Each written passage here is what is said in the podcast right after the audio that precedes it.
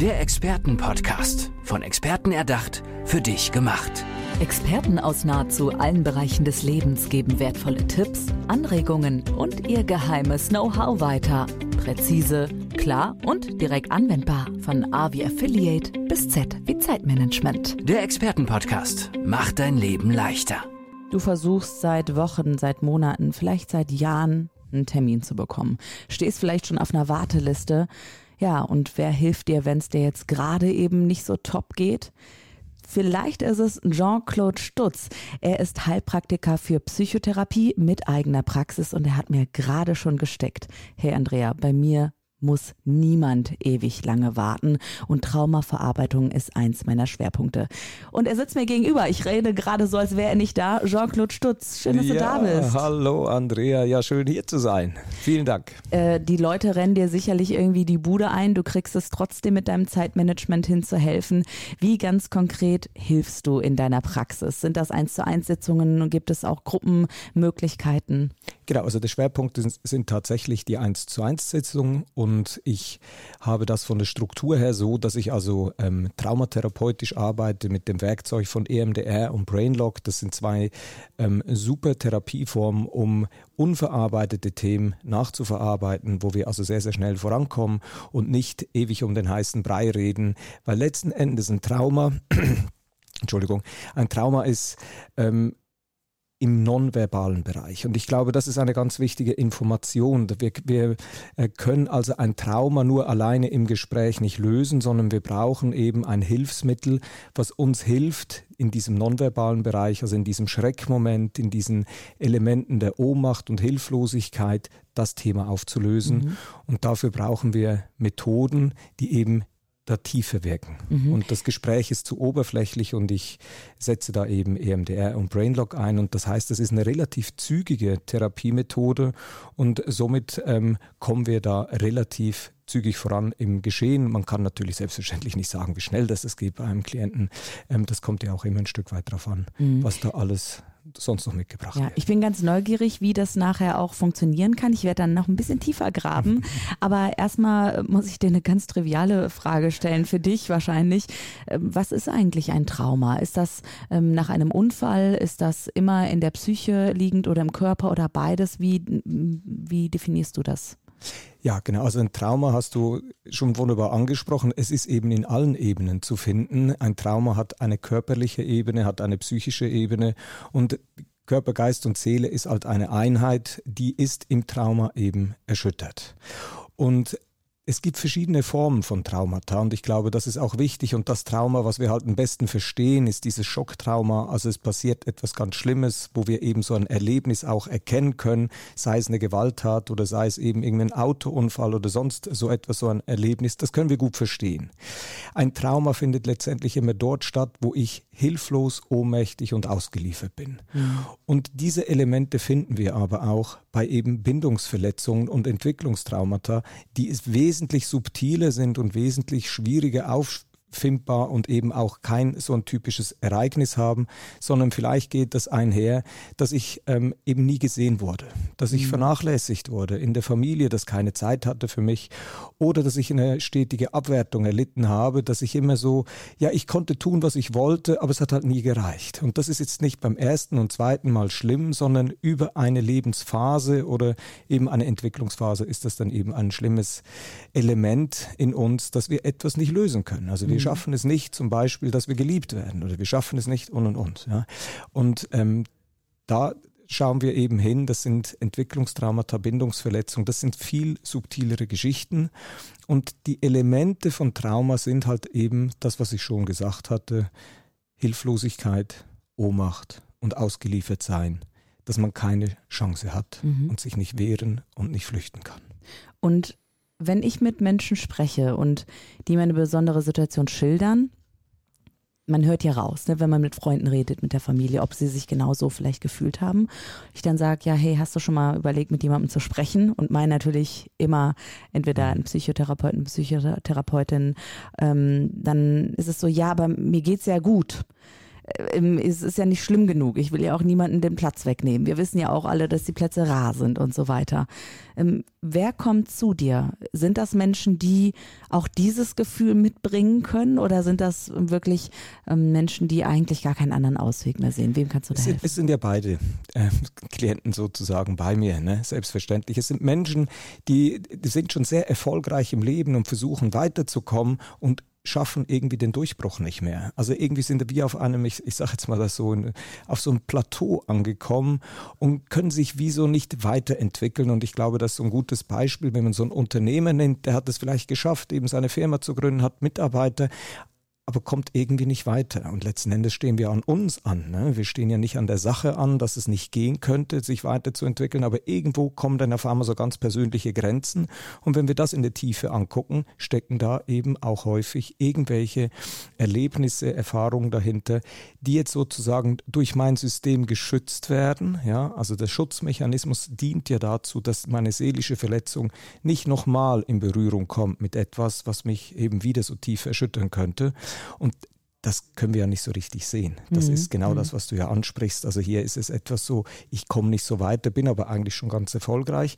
Aber trotzdem könnte mich das natürlich eben auch sehr unzufrieden machen, dass ich eben nicht weiterkomme und spüre, in mir steckt noch viel mehr Potenzial und ich kriege es nicht zur Entfaltung gebracht, weil irgendwie stehe ich an mir selbst an. Mhm. Und das andere, ähm, eben dieser Klassiker, mir geht es sehr, sehr schlecht. Ich kann nicht mehr schlafen, ich habe Albträume, ich habe Flashbacks und ich kann jetzt gar nicht mehr die Arbeit umsetzen oder ich kann vielleicht noch nicht mal im Beruf einsteigen, wie auch immer, was da ja. alles dahinter steckt.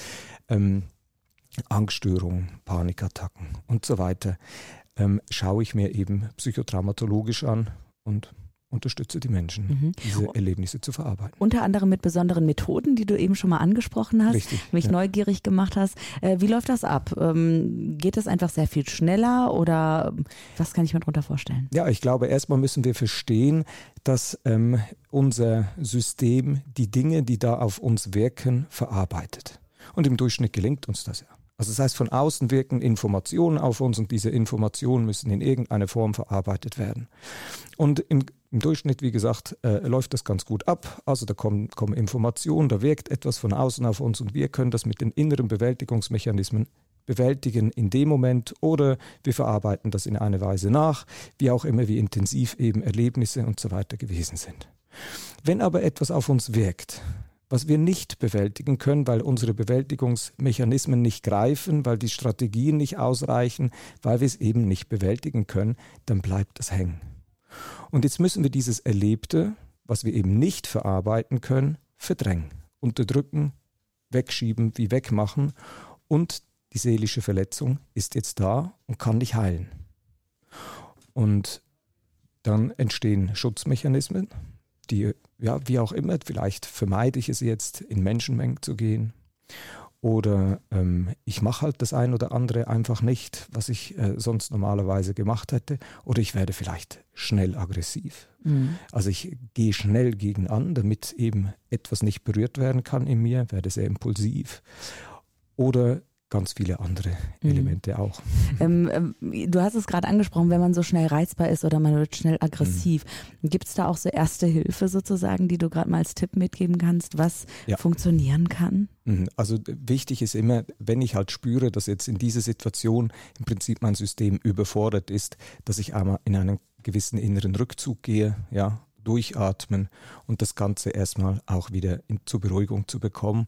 Und das sind einfach Atemübungen, ein sehr gutes Hilfsmittel. Und ich sage mal, das ganz Einfache ist da letztendlich sehr dienlich. Und ich lade die Leute immer ein, sich mit dem Rücken an eine Wand zu lehnen, die sehr stabil ist, also nicht irgendwie eine wackelige Wand, äh, eine sehr stabile Wand zu lehnen, ähm, damit sie von hinten ein Stück weit Halt bekommen. Und dann tief im Bauch atmen und wieder ausatmen, dass unser System zur Ruhe kommen kann und das gerne elfmal und länger. Ne? Aber dass man schon mal klar hat, also das soll man gerne eine relativ lange Zeit machen, tief ein- und ausatmen, dass unser System, was in eine Übererregung gekommen ist, wieder in eine Beruhigung kommt, sich also wieder durch das die Sauerstoffzufuhr wieder beruhigen kann.